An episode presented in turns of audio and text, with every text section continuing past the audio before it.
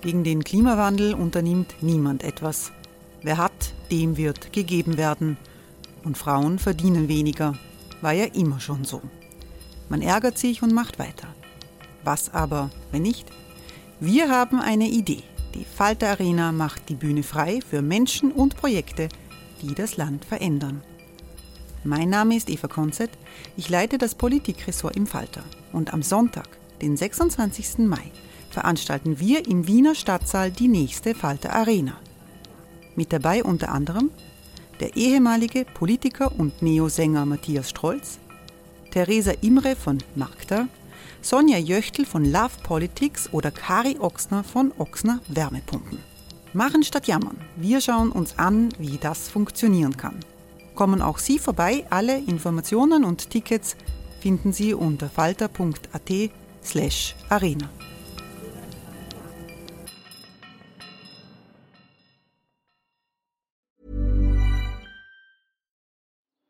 Die Erderhitzung ist kein Gefühl, aber mit vielen Gefühlen verbunden.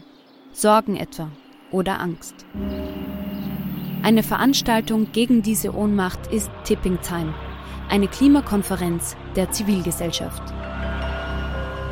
Von 9.5. bis 11.5. findet Tipping Time in Kooperation von Globe Art, Solektiv und Tangente St. Pölten statt und lädt ein zu Diskurs, Diskussionen und Workshops mit namhaften Vortragenden wie Nikolai Schulz und Friederike Otto. Weitere Informationen finden Sie auf www.tangentesanktpölten.at.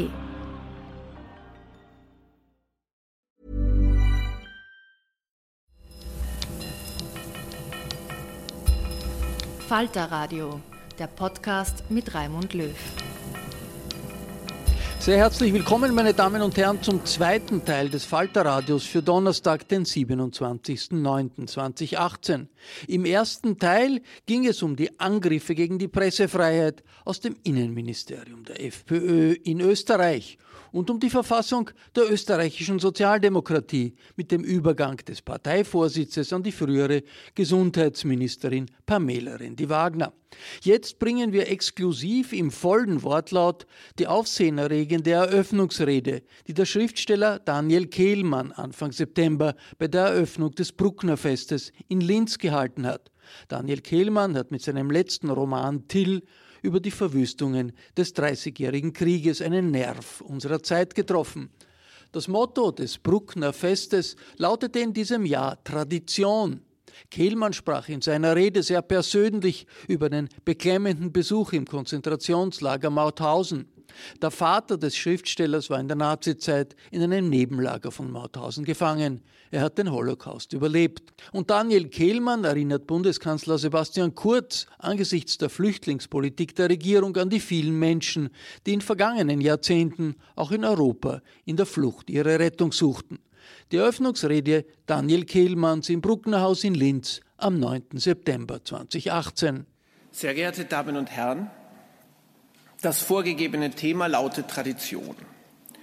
Das ist schwierig, gerade deshalb, weil sich zu diesem Wort so viel sagen lässt.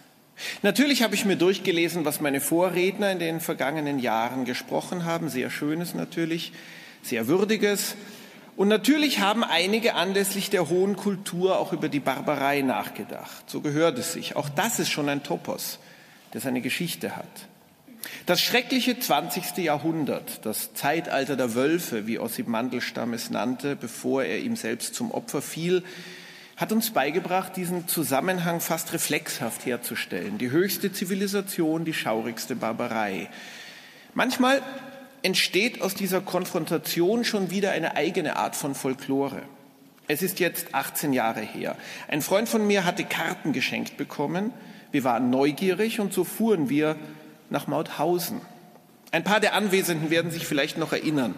Eine Gruppe wohlmeinender Leute, ich verwende das Wort wohlmeinend ohne ironischen Beiklang, denn sie meinten tatsächlich wohl, und das ist nicht wenig. Eine Gruppe wohlmeinender Leute also hatte beschlossen, im Lager Mauthausen ein Gedenkkonzert abzuhalten.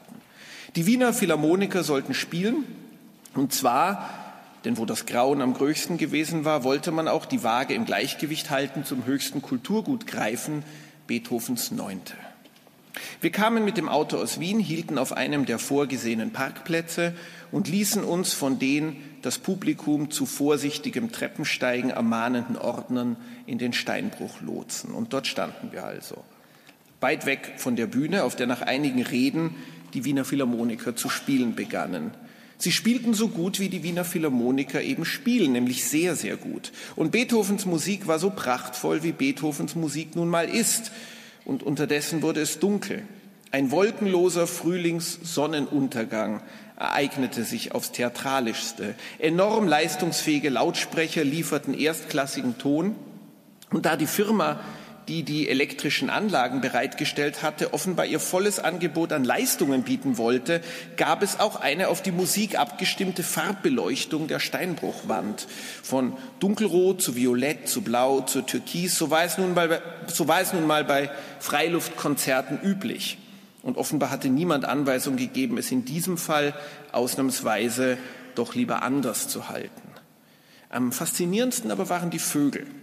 Ich hatte noch nie eine klassische Symphonie unter freiem Himmel dargeboten gehört. Und so war ich in keiner Weise darauf vorbereitet, wie die Singvögel in der Stille zwischen den Sätzen Motive, die wir gerade gehört hatten, wiederholten. Eine Antwort des Frühlings, der Natur, des quellenden Lebens auf Beethovens Kunst. Bezaubernd war das.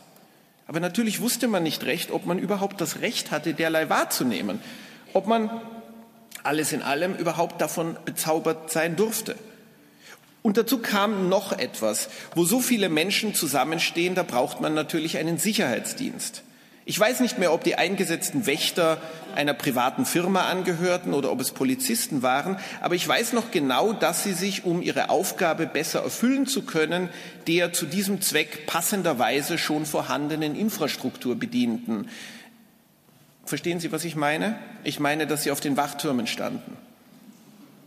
Während es also dunkel wurde, während Beethovens Chöre jubelnd in die Nacht stiegen und während die Wand des Steinbruchs in wechselnden Farben erstrahlte, konnte man sehen, wie sich droben auf den Türmen schemenhaft die Silhouetten reglos stehender Männer in, nun ja, eben in Wächterpose abzeichneten. Als die Symphonie zu Ende war, war es Nacht. Die Wächter droben waren nicht mehr zu sehen. Ich fühlte mich erhoben und glücklich. Beethovens Neunte, noch dazu gespielt von einem der besten Orchester, hat nun mal diesen Effekt. Zugleich wusste ich natürlich, dass das nicht vorgesehen war. Ich sollte mich nicht erhoben fühlen, nicht glücklich, sondern ja, wie eigentlich. Ich konnte sehen, dass es den Umstehenden ähnlich ging. Man war verwirrt. Noch mehr als verwirrt allerdings war man dann doch erhoben und glücklich. Dagegen war nichts zu machen, denn es war Beethovens Neunte. Da geht das nicht anders. Und so erklangen die letzten Akkorde und dann herrschte Stille, womöglich. Ich erinnere mich nicht mehr, war man zu Beginn ausdrücklich aufgefordert worden, nicht zu applaudieren. Und genau in diesem ebenso euphorischen wie verunsichernden und sich jetzt schon bereits etwas zu lang ausdehnenden Augenblick der Stille trat eine der berühmtesten Schauspielerinnen des Landes auf die Bühne und sagte mit scharfer Stimme in ein Mikrofon niemals vergessen. Dann wiederholte sie aus irgendeinem Grund auf Englisch Never forget und ging wieder ab. Wir alle brauchten eine Weile, um zu begreifen, dass es nun zu Ende war. Nichts würde mehr kommen. Die Gedenkveranstaltung war vorbei. Wenn man sich auf die Zehenspitzen stellte, sah man, dass die Philharmoniker den Ort auch schon verlassen hatten. Und so gingen wir auch. Jedenfalls versuchten wir es. Aber so leicht war das nicht. Jeder, der schon einmal als einer unter Tausenden ein Freiluftkonzert besucht hat, kennt diese Situation. Man kommt nicht gleich hinaus. Es dauert, bis so eine Menge sich zerstreut. In diesem Fall aber dauerte es länger als üblich. Deutlich länger. 15 Minuten vergingen, 20, 30. Und schon waren es 45 und wir standen immer noch am gleichen Ort. Und die Menge um uns war kaum weniger dicht geworden. Allmählich wurde ich ärgerlich, Gedenken hin oder her. Wir alle wurden ärgerlich. Auch das lässt sich schwer unterdrücken. Es ist eine Reaktion, die einen ebenso zuverlässig überkommt wie die Erhabenheit bei Freude schöner Götterfunken. Wenn es spät ist und man heimgehen will und alles zu langsam geht, dann ärgert man sich. Wieso ist denn das so dumm organisiert, dachte ich. Oder vielleicht blamablerweise sagte ich es sogar laut. Wieso kommt man hier nicht weg? Ja, und dann begriff ich, warum man nicht wegkam. Wenn ich es erzähle, ist es eine schwache Pointe, das weiß ich. Aber damals bei Nacht führte es tatsächlich zu einem Moment des Verstehens, der mir den Atem nahm. Man kam hier nicht weg, weil das der Steinbruch von Mauthausen war. Man kam nicht weg, weil der Steinbruch von Mauthausen in tückischster Weise darauf angelegt ist, es einem enorm schwer zu machen, ihn zu verlassen. Plötzlich wurde mir klar, dass ich diesen Steinbruch mit einem Teil meines Wesens noch für eine Metapher gehalten hatte, für einen irgendwie doch abstrakten Begriff, der für viele Dinge stand und manches bedeutete. Aber jetzt war dieser Ort nichts als er selbst.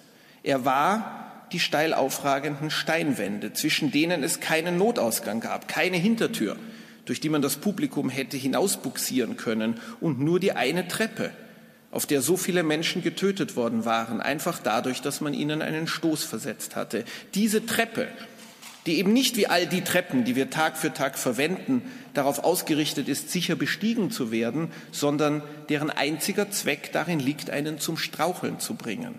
Ja, selbstverständlich kam man nicht weg. Das war kein Konzertgelände, das war ein Konzentrationslager. Es war ein schauriger Moment. Es war auch ein Moment der Klarheit und es war der Moment, in dem die Gedenkveranstaltung für mich unversehens ihren Zweck erfüllte. Wenn ich mich richtig erinnere, dauerte es fast zwei Stunden bis wir die Treppe hinauf zum Parkplatz gehen und wegfahren konnten. Die Wahrheit ist, ich war nicht nur durch Zufall dort, damals vor 18 Jahren. Es war Zufall, dass ich zu einer Karte kam, aber es war kein Zufall, dass ich dachte, meine Anwesenheit könnte mir helfen, etwas zu verstehen. Vor 18 Jahren war mein Vater noch am Leben und vor 55 Jahre zuvor wiederum war er selbst Insasse eines Nebenlagers von Mauthausen gewesen.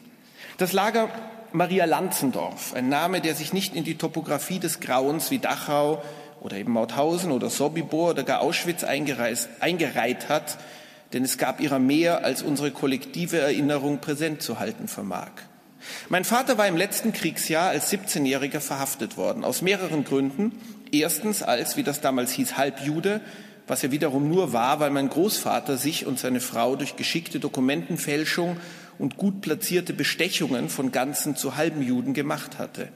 Als Halbjuden hatten meine Großeltern und ihre Kinder überlebt, während der Rest der Familie, all die Cousins und Cousinen und Onkel und Tanten, von denen mein Vater später sprach, wenn er seine Kindheit schilderte, abtransportiert worden waren und nie wiederkamen.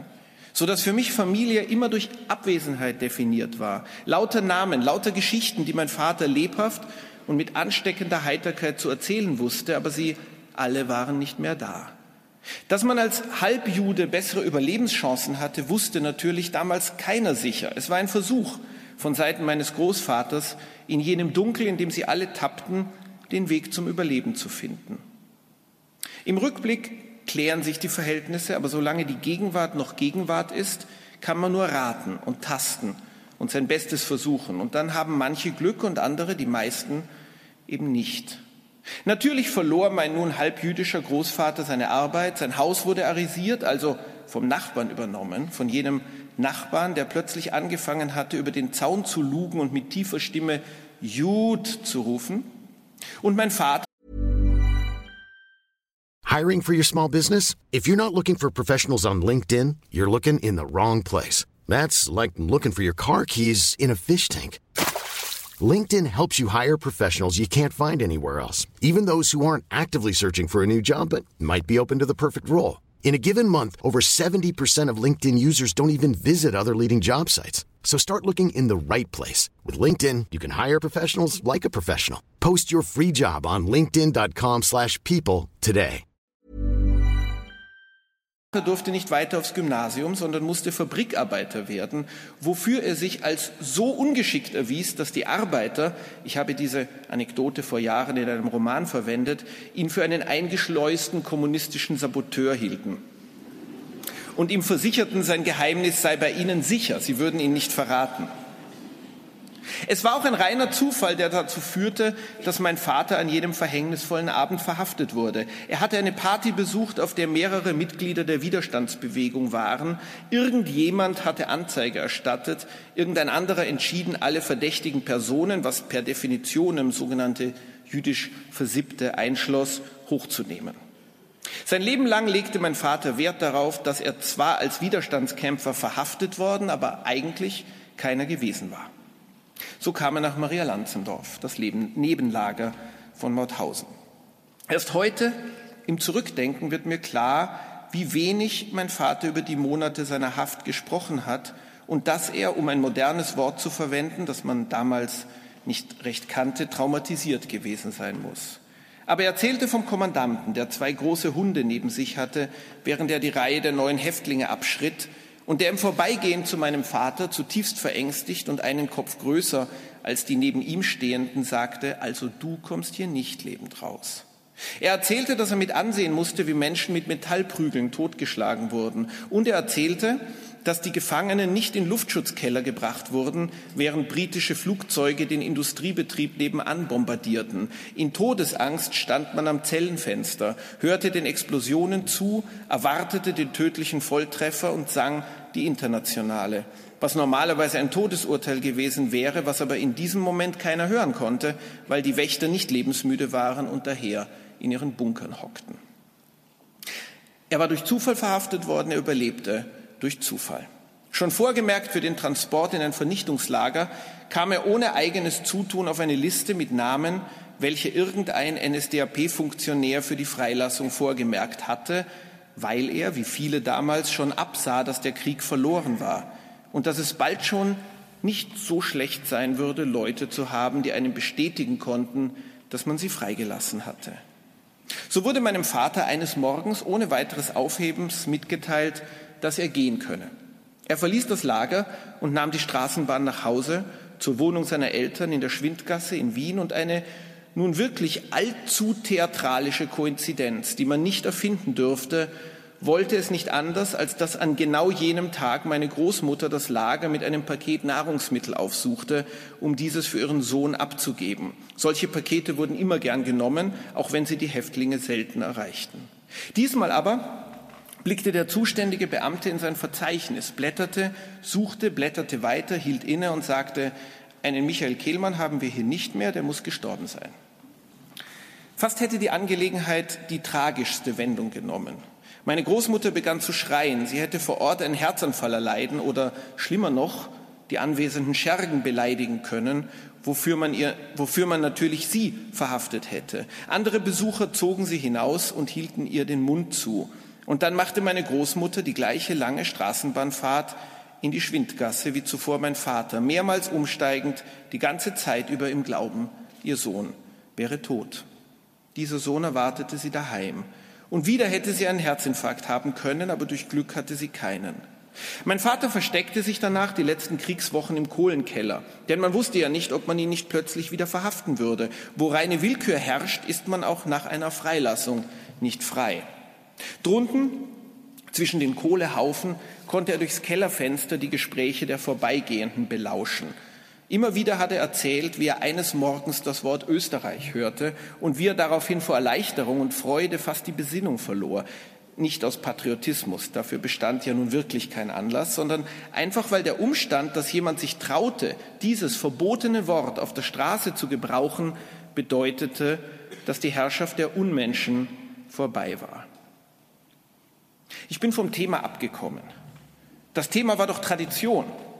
Das Thema war Kunstschönheit und Musik und Erhabenheit und Kultur, oder? Also worauf wollte ich eigentlich hinaus? Vielleicht auf Folgendes. Mauthausen ist nicht weit von hier, räumlich nicht und nicht zeitlich. Es ist wirklich nicht lang her. Jenes Never Forget, das die berühmte Schauspielerin mit großer Geste über die Köpfe des von seiner eigenen musikalischen Hochgestimmtheit leicht beschämten Publikums rief, es ist eben nicht nur eine Phrase. All die Verwandten, von denen mein Vater erzählte, wenn er von seiner Kindheit sprach, all die später Getöteten meiner Familie, sie hätten gerne dieses Land verlassen. Und weiß Gott, sie haben es versucht und sie bekamen keine Visa. Das einzige Visum, das mein Großvater hätte bekommen können, wäre eines für Serbien gewesen. Ein unbestimmter Instinkt hielt ihn zurück und rettete so aller Wahrscheinlichkeit nach ihr Leben, denn der Weg dorthin hätte sie in die schlimmsten Gräuel jener Regionen des Partisanenkriegs geführt, die Timothy Snyder die Bloodlands genannt hat. Auch das weiß man heute, aber damals wusste man es nicht und war auf seinen Instinkt angewiesen und vor allem auf sein Glück. Die simple Erkenntnis, die mich damals im Steinbruch überfiel, war die, dass dieser Steinbruch real war. Er war aus Stein. Er war kein Sinnbild. Er war so wirklich, so solide, wie nur irgendetwas sein kann. Und alles, was darin geschehen war, war wirklich geschehen, und zwar gerade erst. Tradition. Letztlich heißt dieses Wort gerade erst. Es heißt, dass das, wovon wir zunächst meinen, es wäre in weite Ferne und gleichsam ins Abstrakte entrückt, uns eigentlich sehr nahe ist und fortwirkende Bedeutung hat für unser Leben. Und zwar in der einfachsten, praktischsten Weise. Das gilt für die Vergangenheit von Musik und Kunst. Und es gilt ebenso für die Entscheidungen der Politik. William Faulkners fast zu Tode zitierter Satz, The past is never dead, it's not even past, ist eben nicht nur ein ob des wohlgesetzten Paradoxons hochwirksames Moment, sondern eine ganz einfache Wahrheit. Das, was war, ist nicht nur nicht tot, es ist nicht einmal vergangen. Es ist mit uns, auch wenn wir uns entschließen, es zu ignorieren.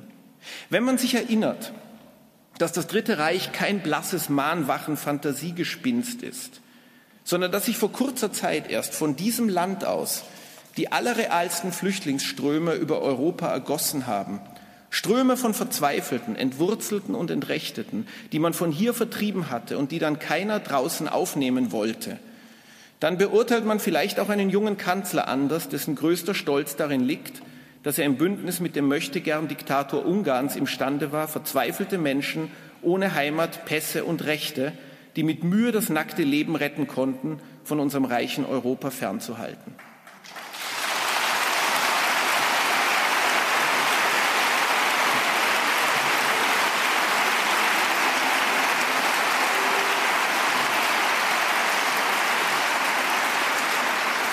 Ja, und damit bin ich beim Thema. Sie haben es vielleicht kommen sehen.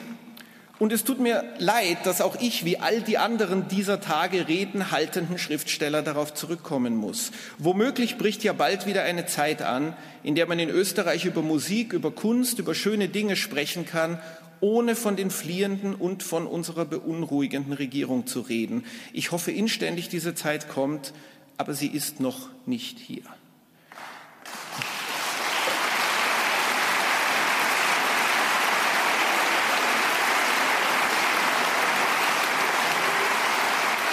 Ich habe gerade ein Stück darüber geschrieben, Barbara Rett hat es erwähnt, wie im Jahr 1939 einem Schiff mit knapp 1000 Flüchtlingen, darunter nicht wenigen Österreichern, erst das Anlegen in Kuba, dann in den USA verwehrt wurde.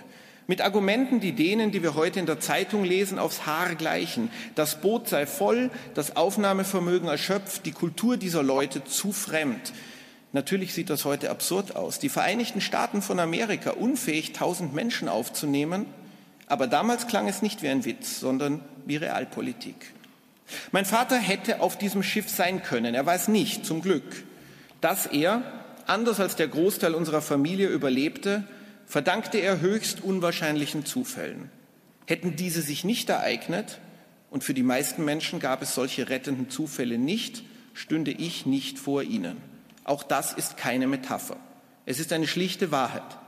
Und Tradition heißt eben tatsächlich vor allem das, was die berühmte Schauspielerin damals etwas zu theatralisch ins Mikrofon rief, während die Vögel Bruchstücke von Beethovens Melodien wiederholten. Niemals vergessen. Nicht vergessen, was passiert ist. Das heißt eben nicht nur an Jahrestagen in Konzentrationslagern schöne Musik zu machen. Es heißt auch Menschen helfen, die Hilfe brauchen, auch wenn sie eine andere Religion haben, eine andere Kultur, andere Sprache, andere Hautfarbe, und zwar im Angedenken an die Vertriebenen und die Toten unseres eigenen Landes vor noch nicht langer Zeit. Danke. Das war die Eröffnungsrede, die der Schriftsteller Daniel Kehlmann am 9. September beim Brucknerfest in Linz gehalten hat. Ich bedanke mich beim Autor und beim Bruckner Haus für die Genehmigung zur Ausstrahlung dieser Rede. Ebenfalls ein Dankeschön geht an den ORF Oberösterreich, der das Ereignis aufgezeichnet hat. Ich verabschiede mich von allen, die uns auf UKW hören, im Freirad Tirol und auf Radio Agora in Kärnten.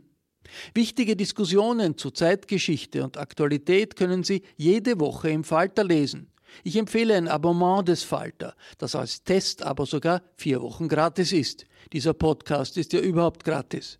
Ein Abo kann man auch im Internet bestellen über die Internetseite www.falter.at/radio.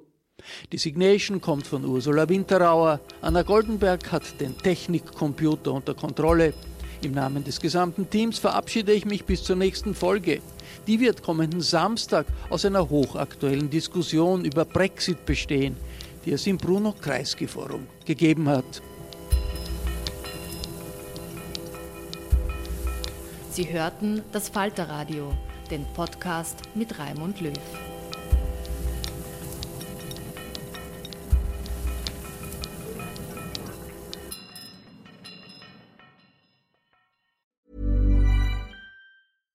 Hey, it's Paige DeSorbo from Giggly Squad. High quality fashion without the price tag. Say hello to Quince. I'm snagging high-end essentials like cozy cashmere sweaters, sleek leather jackets, fine jewelry, and so much more. With Quince being 50 to 80% less than similar brands. And they partner with factories that prioritize safe, ethical, and responsible manufacturing. I love that. Luxury quality within reach. Go to quince.com slash style to get free shipping and 365-day returns on your next order. quince.com slash style.